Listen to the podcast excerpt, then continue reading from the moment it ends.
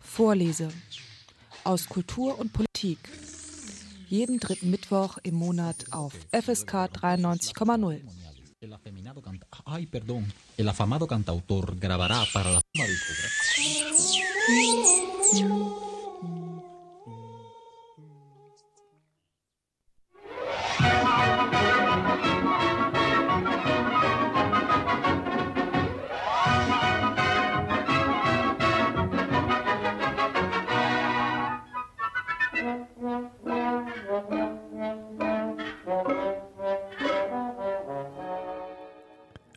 Ein alter Mäuserich feiert seinen 90. Geburtstag.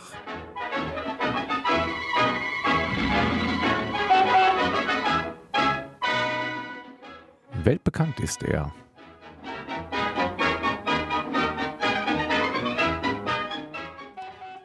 Mickey Maus.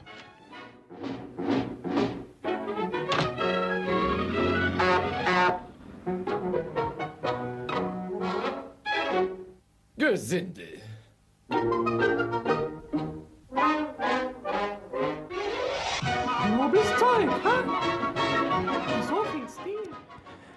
Als die Maus von Disney gezeichnet vor rund einem Jahrhundert das Licht der Welt erblickte, ahnte niemand, welch einen weltweiten Siegeszug diese Maus antreten würde. Es dauerte auch, bis sie dieses tat. Zunächst beglückte sie die Zuschauer in den USA, später dann in Comics und auch jenseits des großen Teiches.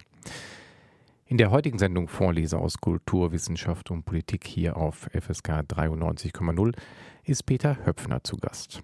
Er war lange Jahre Chefredakteur der lustigen Taschenbücher und gilt als ausgewiesener Fachmann in Sachen Mickey Maus. Mit ihm spreche ich über die Maus, ihre Geschichte, ihre Wandlung und Charaktereigenschaften.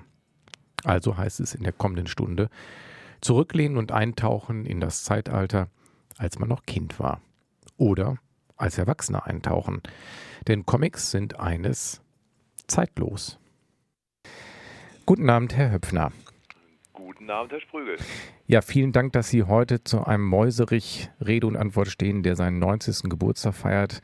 Und ich möchte gerne mit der autobiografischen Frage von mir beginnen. Als Kind bin ich Mickey Mouse Fan gewesen. Irgendwann bin ich Richtung Donald Duck abgewandert und dort hängen geblieben, weil Mickey Mouse mir zu uncool geworden ist. Was können Sie mir sagen, äh, Mensch, kommen Sie zurück zu Mickey Mouse? Was spricht für den Mäuserich? Also vor allen Dingen ist Mickey Mouse 1 nicht. Er ist definitiv nicht uncool. Also diese Figur feiert jetzt ihr, ihr 90. Jubiläum und das würde sie, glaube ich, nicht tun, wenn sie uncool wäre, wie Sie heute sagen. Ähm, dass Mickey Mouse sich entwickelt hat im Laufe seiner wirklich sehr, sehr langen Karriere, das ist absolut verständlich. Das tun wir Menschen auch. Und manche Sachen davon gefallen einem und manchen gefallen einem einfach nicht. Äh, Donald macht es, glaube ich, den meisten Menschen im Augenblick relativ leicht, weil Donald ist ein Charakter, der, äh, den wir alle in einer gewissen Art und Weise mitfühlen können. Wir verstehen, was er erlebt, vor allem wenn er sich über die Unbill des Lebens aufregt.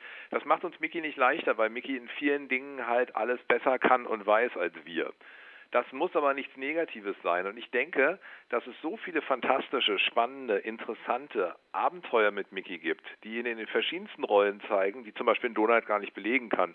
Sei es als Entdecker, als Abenteurer, als Held, aber auch als derjenige, der mit Mini Spaß haben kann oder mit seinem Freund Goofy. Die Figur Mickey Mouse ist so vielschichtig, dass wir unzählige Geschichten erzählen können, was wir auch gerade mit unseren aktuellen Produkten und den verschiedensten Sachen tun.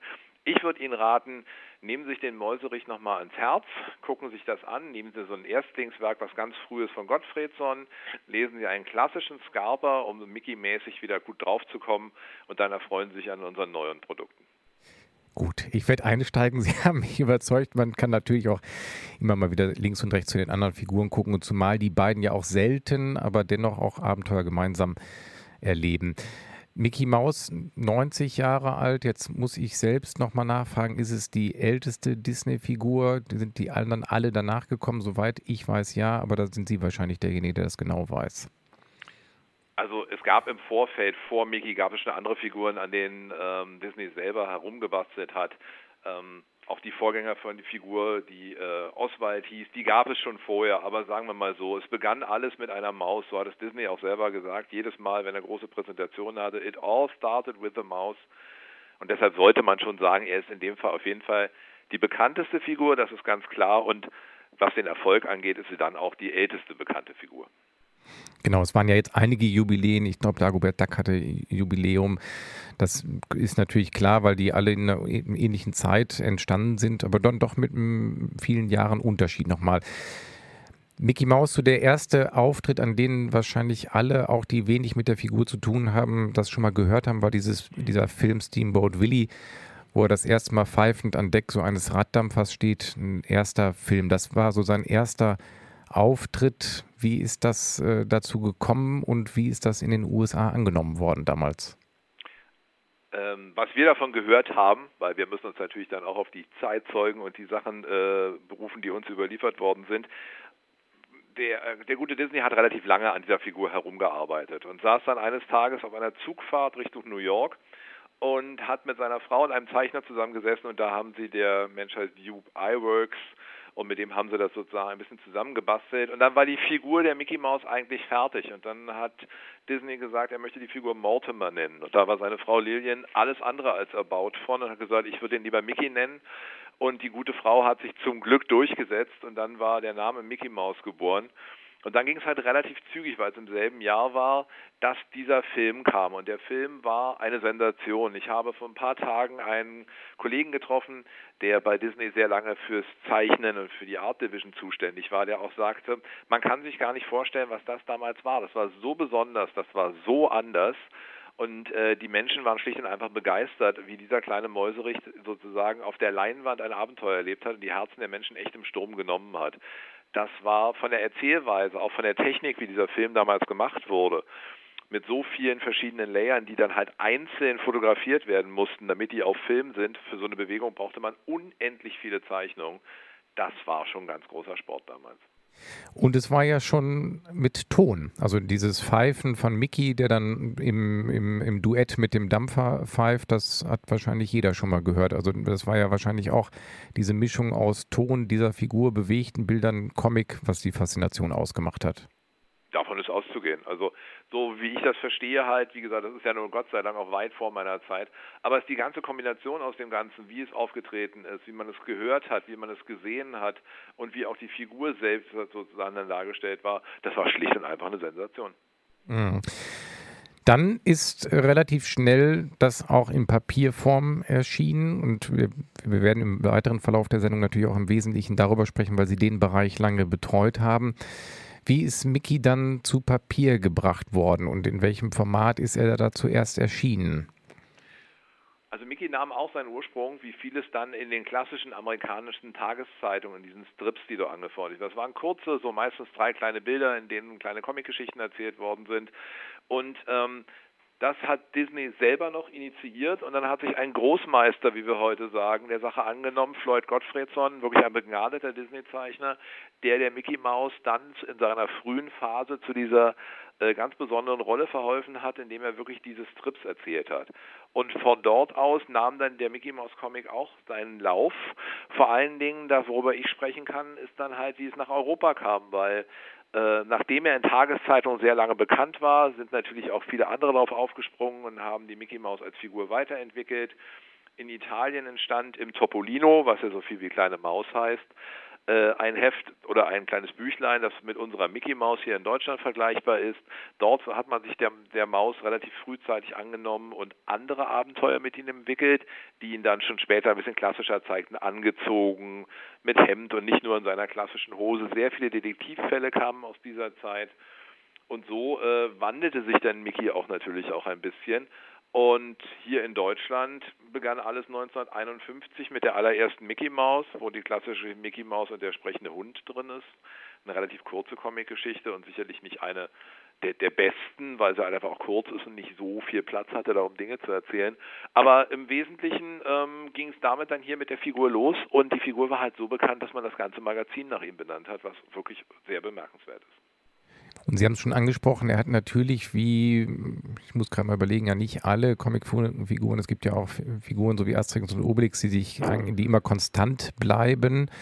Seitdem sie das erste Mal aufgetaucht sind, ist, hat Mickey eine Veränderung durchlebt. Das sieht man jetzt auch wieder in dem lustigen Taschenbuch 513, was jetzt rausgekommen ist. Da trifft er ja seine seinen alten, seinen alten Mickey quasi wieder, der dann nur in der Hose bekleidet äh, rumgelaufen ist. Er ist dann irgendwann angezogen worden. Und äh, als er nach Europa kam, hatte er denn dann schon Klamotten an? Das ist, ähm, man kann das gar nicht so hundertprozentig festmachen. Also da müsste man wirklich einen Mickey Mouse Experten fragen, der in der Hinsicht dann in den Kapillaren da ein wenig herumwühlt. Ich kann das gar nicht so ganz genau beantworten. Ich kann nur Folgendes sagen. Ähm, es gibt mehrere Arten und Weisen, eine Mickey Maus zu zeichnen. Es gibt einmal die klassische Originalmaus mit der roten Hose, mit den Knöpfen, mit nacktem Oberkörper, mit den weißen Handschuhen, wo die Augen auch manchmal gar nicht ausgefüllt sind, wie heute mit Pupillen, äh, wo die Augen komplett ausgefüllt sind und gar nicht so eine Pupille haben, wie wir sie dann später haben. Ähm, das war sozusagen, damit begann alles. Und dann gab es verschiedene Art und Weisen, die Mickey Mouse weiterzuentwickeln. Romano Scarpa hat ihn angezogen gezeigt mit Hut, italienischer Schick möchte man es fast nennen.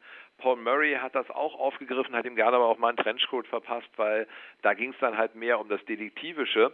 Aber äh, selbst Egmont selbst, also der Verlag, für den ich tätig bin, hat in den, sagen wir mal, Ende der 90 also in den 2000er Jahren angefangen, Geschichten nochmal erzählen mit der alten Originalmaus. Also wieder in, in der kurzen Hose, einfach um so ein bisschen vielleicht auch frecher und abwechslungsreicher zu sein. Was wir gelernt haben, ist, dass wir verschiedene Produkte haben, zum Beispiel ein lustiges Taschenbuch, wo der, ich nenne das jetzt mal der italienische Mickey, also der angezogene Mickey, sehr gut funktioniert hingegen wir in der Mickey Mouse, dem Magazin, das eher sich an Kinder richtet, dann auch gerne auf den mit den kurzen Hosen zurückzugreifen, weil er halt einfach in der Hinsicht ein bisschen kindlicher und verspielter ist. Also es kommt so ein bisschen auf die Zielgruppe an, die man erreichen möchte und demzufolge nach kann man dann auch verschiedene Mickeys, wenn ich das mal so sagen darf, einsetzen.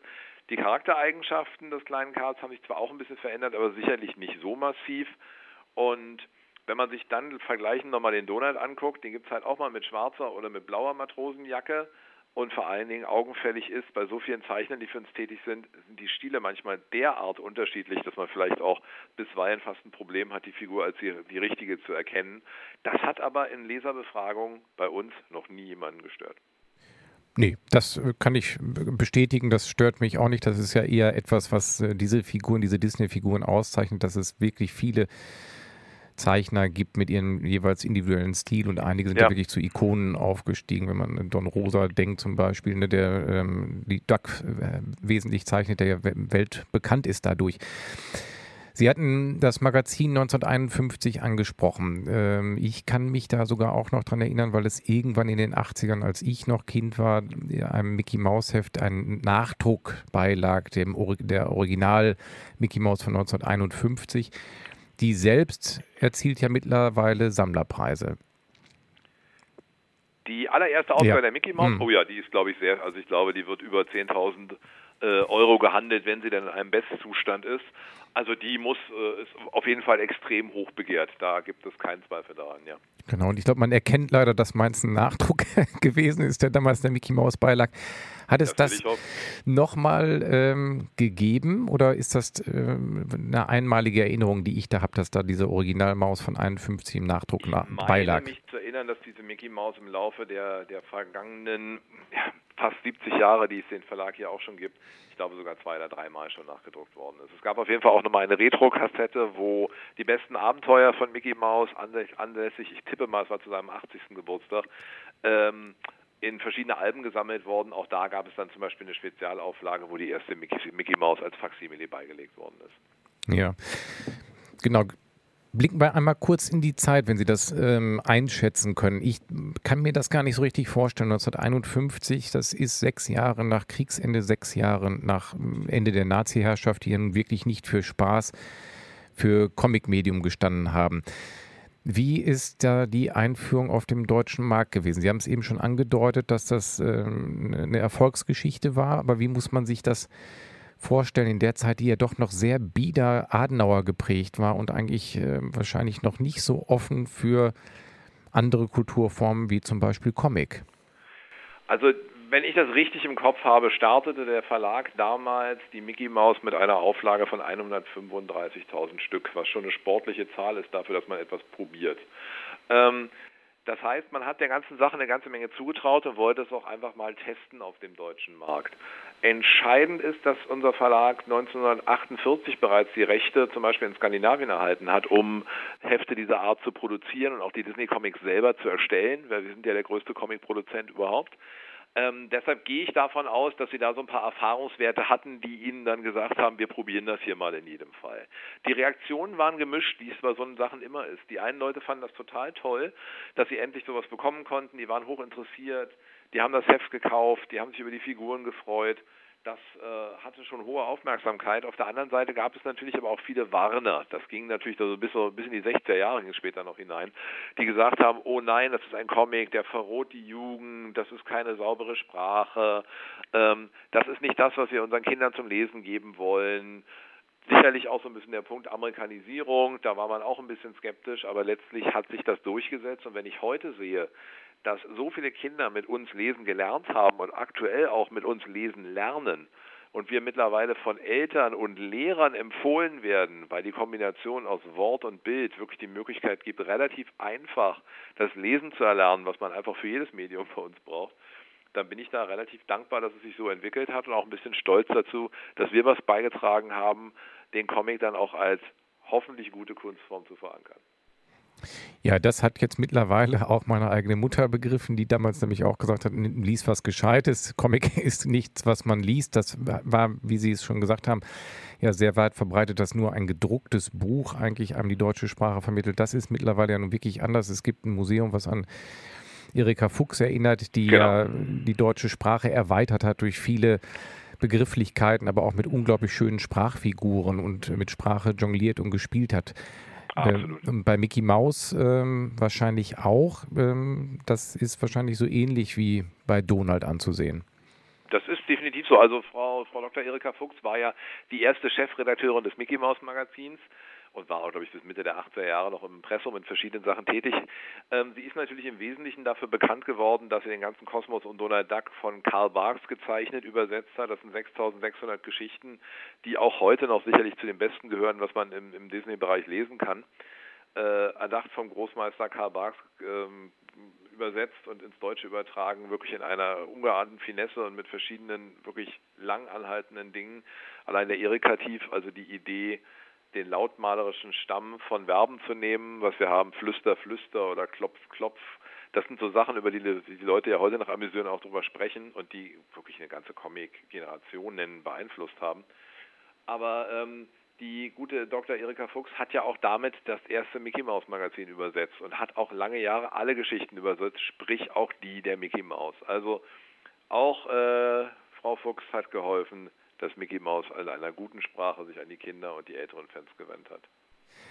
Nun ist das ja der Blick, den wir jetzt äh, auf die Mickey Mouse werfen, seit 1951 erschienen. Dann hat man im Kopf immer Gesamtdeutschland. Das stimmt ja für die gesamte Zeit eigentlich gar nicht. Bis 89 ist es eigentlich ein westdeutsches Phänomen gewesen. Oder gab es auch ein Herüberschwappen, Rüberschmuggeln in die DDR oder vielleicht auch ein Erscheinen dort oder Comic-Formate, die dann versucht haben, mit der Mickey Mouse zu konkurrieren? Also was, was wir wissen ist, also das wird uns aber auch zugetragen oder aus Leserbriefen oder wenn sich wirklich Zeitzeugen erinnern, dann war die Mickey Mouse schon belegtes Schmuggelgut. Die wurde schon gerne mitgebracht. Die war dann im Kofferraum oder unter der Fußmatte oder wo man es geschafft hat, aus Angst davor entdeckt zu werden. Manche Leute haben auch erzählt, die Grenzbeamten haben sich die Mickey Mouse selber geschnappt, weil sie die offenkundig selber haben wollten. Ähm, das war schon begehrt, gar keine Frage, aber das war ja damals auch in der Zeit, man hat ja auch früher, wenn ich das so sagen darf, Musik aus Westdeutschland rübergebracht oder irgendeine andere Dinge oder Schokolade oder die verschiedensten Dinge, die man dort halt einfach zu dem Zeitpunkt leider nicht haben konnte. Was wir heute natürlich auch merken, oder nachdem die Mauer gefallen war, Gott sei Dank, war das Bedürfnis, die Mickey Mouse zu kaufen, groß.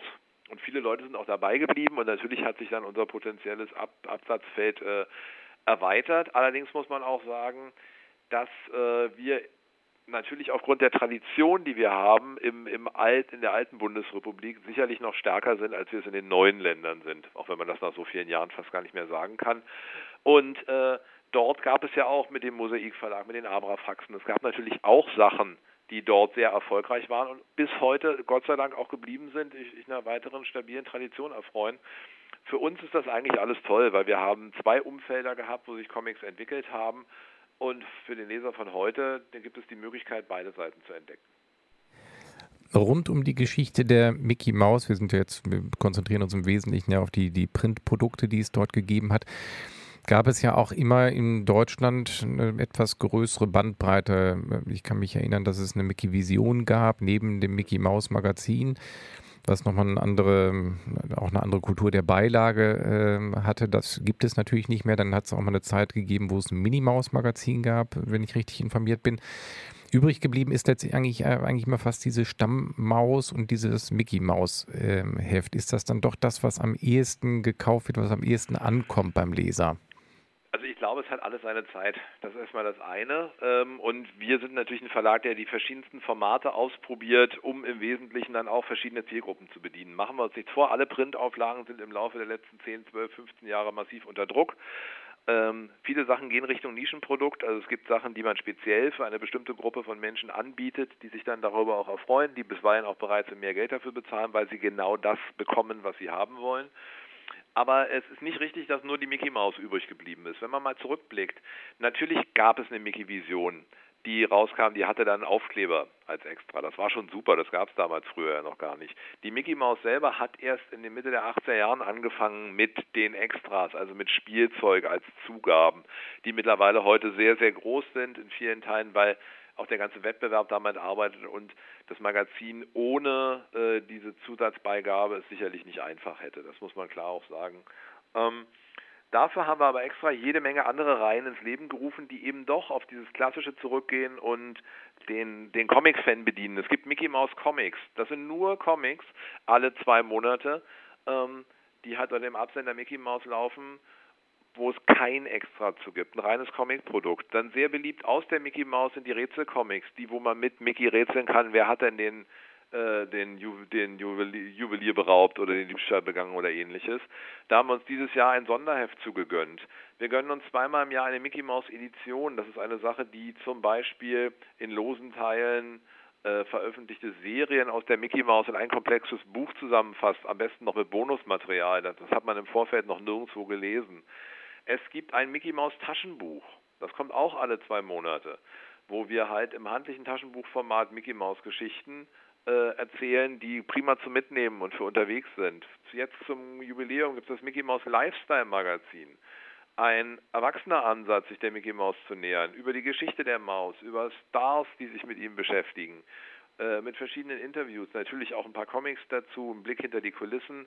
Also wirklich das obere Ende sozusagen unserer Leserschaft in einem relativ ja, äh, sehr, sehr frisch, frischen Stil der, glaube ich, dafür Sorge trägt, dass man prima zurückblicken kann, aber trotzdem Spaß haben kann. Und nicht zuletzt, wenn ich das noch erwähnen darf, gibt es ja auch das lustige Taschenbuch, unsere Hauptreihe und bei weitem das wichtigste Produkt, das wir hier haben. Dieses Buch gibt es seit 1967 und in jedem Buch gibt es mindestens eine, wenn nicht sogar zwei Mickey-Geschichten. Das heißt, auch da treibt er sein positiv gesprochenes Unwesen. Sie haben jetzt einige Formate angesprochen, die ich die Hörer und Hörerinnen gerne bitten möchte, nach dem Gespräch mit Ihnen, Herr Höpfner, auch in der Sendung zu bleiben, weil es einige Sachen aus diesem Jubiläumsuniversum hier in der Sendung noch zu gewinnen gibt. Da verschwinden wir aber jetzt nicht die Zeit mit Ihnen, sondern das machen wir im zweiten Teil der Sendung. Das ist toll. Sie haben es Dann darf ich die Mickey Maus Sonderedition nicht vergessen. Da haben wir einen vierbändigen Band gemacht. Ich bin gespannt. Ja, Sie haben es schon angesprochen, äh, diese Magazine, alle Comichelden sind so ein bisschen in die Jahre gekommen, nicht weil dass sie verstaubt sind, so meine ich das nicht, sondern sie sprechen mittlerweile eine enorm hohe Bandbreite an Leser und Leserinnen an. Das hat fast dieses Otto-Phänomen, dass man als Sechsjähriger mit seinem 50-jährigen Vater da hingehen kann und alle kennen ihn in dieser Generation. Bei der Mickey Mouse, Sie haben es angesprochen, mit diesem Lifestyle-Magazin, ähm, diese Premium-Produkte, das beobachte ich eine Zeit lang schon auch im Bereich Donald Duck. Sie haben es angesprochen, es gibt viele aufwendig gemachte, sehr schöne äh, Produktionen, wo ich dann aber denke, das verlagert sich da natürlich ein Stück weit auch in Richtung erwachsene Leserschaft, oder? Ja, ähm, verlagert ist vielleicht so ein bisschen das falsche Wort, aber es eröffnet die zusätzliche Chance.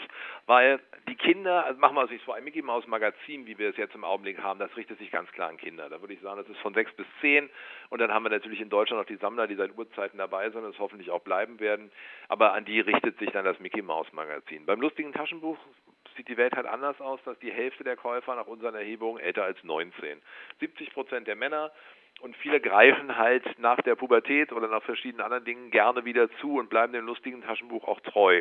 Und da ist dann die Möglichkeit natürlich, dass wir auch geschichtentechnisch anders rangehen können. Wir machen Sonderbände über Fantasy oder History oder haben jetzt äh, aktuell unsere Galaxy-Serie draußen. Ähm, wir machen dort halt Sachen, die wir explizit dann auch, da gebe ich Ihnen vollkommen recht, zu einem schönen Preis auch unseren älteren Lesern angeben können, die sich darüber auch freuen, wenn die Bücher hochwertig gemacht sind, wenn die schöne Buchrücken haben, wenn die Sammelschuhe haben. Also da schlägt das Herz des Fanboys, wie es immer so schön heißt, dann hoffentlich höher. Und ich denke, dass wir da mittlerweile eine ganze Menge schöner Angebote dann machen können. Aber im Wesentlichen, wir konzentrieren uns darauf, dass wir die Kinder kriegen, wenn ich das mal so hart sagen darf, aus dem Grunde, weil mit der Mickey Mouse und diesen anderen Produkten ermöglichen wir den Einstieg in diese unendlich schöne Welt von Entenhausen um dann im Nachhinein auch später noch wieder Barks-Geschichten mit der Übersetzung von Frau Dr. Erika Fuchs anzubieten, weil es wäre tragisch, wenn nachwachsenden Generationen dieser Spaß enthalten bliebe. Nee, dem kann ich nur beipflichten. Das stimmt. Es, es bereichert ja das Leben, es bringt äh, Farbe rein und Genau, es äh, ist eine breite Leserschaft, wird mittlerweile angesprochen. Sie haben es schon mal eben erwähnt mit diesen Spielzeugen. Das ist wahrscheinlich so, auch wenn man sich darüber manchmal aufregt. Jetzt ich als äh, Vater, wenn man da steht vor diesem riesen Plastiksortiment, man kommt nicht drum rum, das glaube ich Ihnen sofort. Also weil alle ja. Magazine darauf setzen und die Kinder zugreifen. Und dieses Retro 80er Jahre, man hat sich das aus Pappe selbst gebastelt in der Mickey Maus, das ist wahrscheinlich nicht mehr zurückzudrehen oder oder irgendwann, wenn das Erdölzeitalter vorbei ist. Aber ein paar Sachen sind ja wirklich ohne Gimmicks. Sie haben das äh, lustige Taschenbuch angesprochen und es kommt ja jetzt, glaube ich, auch einmalig ein Mickey Mouse Sonderheft raus, analog zu dem Donald Duck Sonderheft. Das ist aber erstmal nur einmalig geplant oder ist das auch als regelmäßiges Heft geplant? Wir haben es nicht als regelmäßiges Heft geplant. Da müssen wir mal ganz ehrlich sein. Die Mickey Maus ist nicht ganz so beliebt, wie es die Ente in Deutschland ist. Das muss man ganz klar sagen und das ist überall auf der Welt so. Das heißt, äh, da wo meine Firma vertreten ist, das sind 30 Länder der Erde, da ist es in allen so. Das heißt, ähm, Donald Duck ist einfach die beliebtere Figur und hat sich dann im Laufe der Jahre halt mit verschiedenen Produkten auch langfristig behaupten können. Dass wir ein Mickey Mouse Sonderheft parallel oder analog zum Donald Duck Heft rausgeben, ist halt wirklich der Versuch, beim Jubiläum zu schauen, wie viele Mickey-Fans gibt es denn? Wie sieht das aus? Wenn das vom Erfolg gekrönt ist und die Leute haben Lust, in der Hinsicht auch noch mehr Hefte zu machen, dann würden wir die gerne machen, weil es wieder wirklich tolle Geschichten und auch redaktionelle Hintergründe gibt, die wir noch nicht erläutert haben. Und ich glaube, das wäre eine tolle Bereicherung unseres Portfolios. Aber das müssen wir sehen. Was wir gelernt haben, aber ist definitiv eins. Wir haben eine Sonderreihe des lustigen Taschenbuchs, die heißt die Entenedition die kommt bei uns viermal im Jahr. Und das ist eine Reihe, die hat so eine Mischung aus alten, äh, bereits veröffentlichten, aber auch jede Menge neuen Geschichten. Das hat, und bezieht sich immer auf einen bestimmten Charakter. Also das kann mal der Donald sein, das kann auch Düsentrieb sein, das kann Dussel sein. Tausend Möglichkeiten, die wir da haben. Und dann haben wir gesagt, warum probieren wir nicht nochmal eine Maus-Edition? Und die kommt mittlerweile, und das hat sich in diesem Jahr die Frequenz erhöht. Wir haben mit einem Band angefangen und jetzt sind wir immerhin schon bei zwei Bänden pro Jahr. Das zeigt, Natürlich sind die Absatzzahlen nicht so stark wie bei dem Donald Duck bei der Entenedition, aber sie sind so, dass wir sagen können, die Reihe ermutigt uns und es gibt draußen eine ganze Anzahl von Mickey-Fans, die genau auf dieses Produkt gewartet hat. Weil dort ist die Gefahr, dass wir uns innerhalb des Portfolios kannibalisieren, relativ gering. Jemand, der ein Mickey Maus Buch kauft, der will auch genau dieses Buch haben. Mhm. Zum Abschluss noch einmal die äh, Frage, Sie haben es angesprochen, in 30 Ländern überall ist der Trend so ein bisschen ähnlich. Gibt es denn vielleicht aber doch kulturelle Unterschiede und Länder, wo dann doch die Mickey Maus ähm, angesehener ist als Donald Duck? Oder ist das ein, äh, scheinbar ein globales Phänomen, wo die Menschen alle gleich ticken oder ähnlich ticken auf der Welt? Ich glaube, es ist auf jeden Fall, es gibt einen Riesenunterschied zwischen ähm, Europa und Amerika, das ist ganz klar. In Amerika ist Mickey Mouse bei weitem die berühmtere und bekanntere Figur. Mickey Mouse ist mit seinen Ohren definitiv auch das Symbol einer ganzen Firma. Mickey Mouse ist das Aushängeschild. Mickey Mouse sieht man dort überall. Und Mickey Mouse ist sicherlich auch im gesamten Merchandising, ob das als T-Shirt, als Tasse oder als Bettwäsche ist, ist Mickey Mouse weltweit sicherlich deutlich erfolgreicher. Und er ist halt auch eine Stilikone, die gerade im Fashion-Bereich äh, wieder Karriere macht. Ich glaube, das läuft alles sehr gut für den kleinen Mann. Ähm, in Amerika ist die Tradition der gedruckten Produkte um Donald Duck und Mickey Mouse nicht ganz so groß. Ähm, die haben ganz andere Vertriebswege und ganz andere Sachen. Da werden im Comic, äh, in Comic-Läden verschiedene Hefte verkauft. Da sind Superhelden auch sicherlich stärker, als sie hier in Europa sind. Das heißt, ähm, da kann man das noch gar nicht so ganz genau sagen, ob Donald da deutlich beliebter ist oder wie das mit den Heften ist. Ähm, da fehlt mir dann auch so ein bisschen das Insiderwissen. Aber ich gehe einfach davon aus, dass die Mickey Mouse sicherlich in Amerika auch in den Heften eine deutlich andere Rolle spielen könnte, als sie es in Europa tut. In Europa ist das relativ, relativ eindeutig. Ähm, in Skandinavien ist das so eindeutig Donald Duck geprägt, dass dort das Magazin auch nicht Mickey Mouse heißt, sondern es heißt halt Donald Duck. Und das war schon von Anfang so. Auch äh, die Kollegen in Finnland haben es nach Donald Duck benannt. Eigentlich sind wir mit das einzige Land, das aktuell noch Mickey Mouse im Namen trägt. Mhm. Auch interessant. Welcher Charakter ist denn in Deutschland am beliebtesten von Mickey Mouse? Der Freund von Minnie, der Agent oder der Detektiv? Ich würde schon sagen, es geht definitiv Richtung äh, Mickey Mouse Abenteuer, Mickey Mouse Held, Mickey Mouse Detektiv.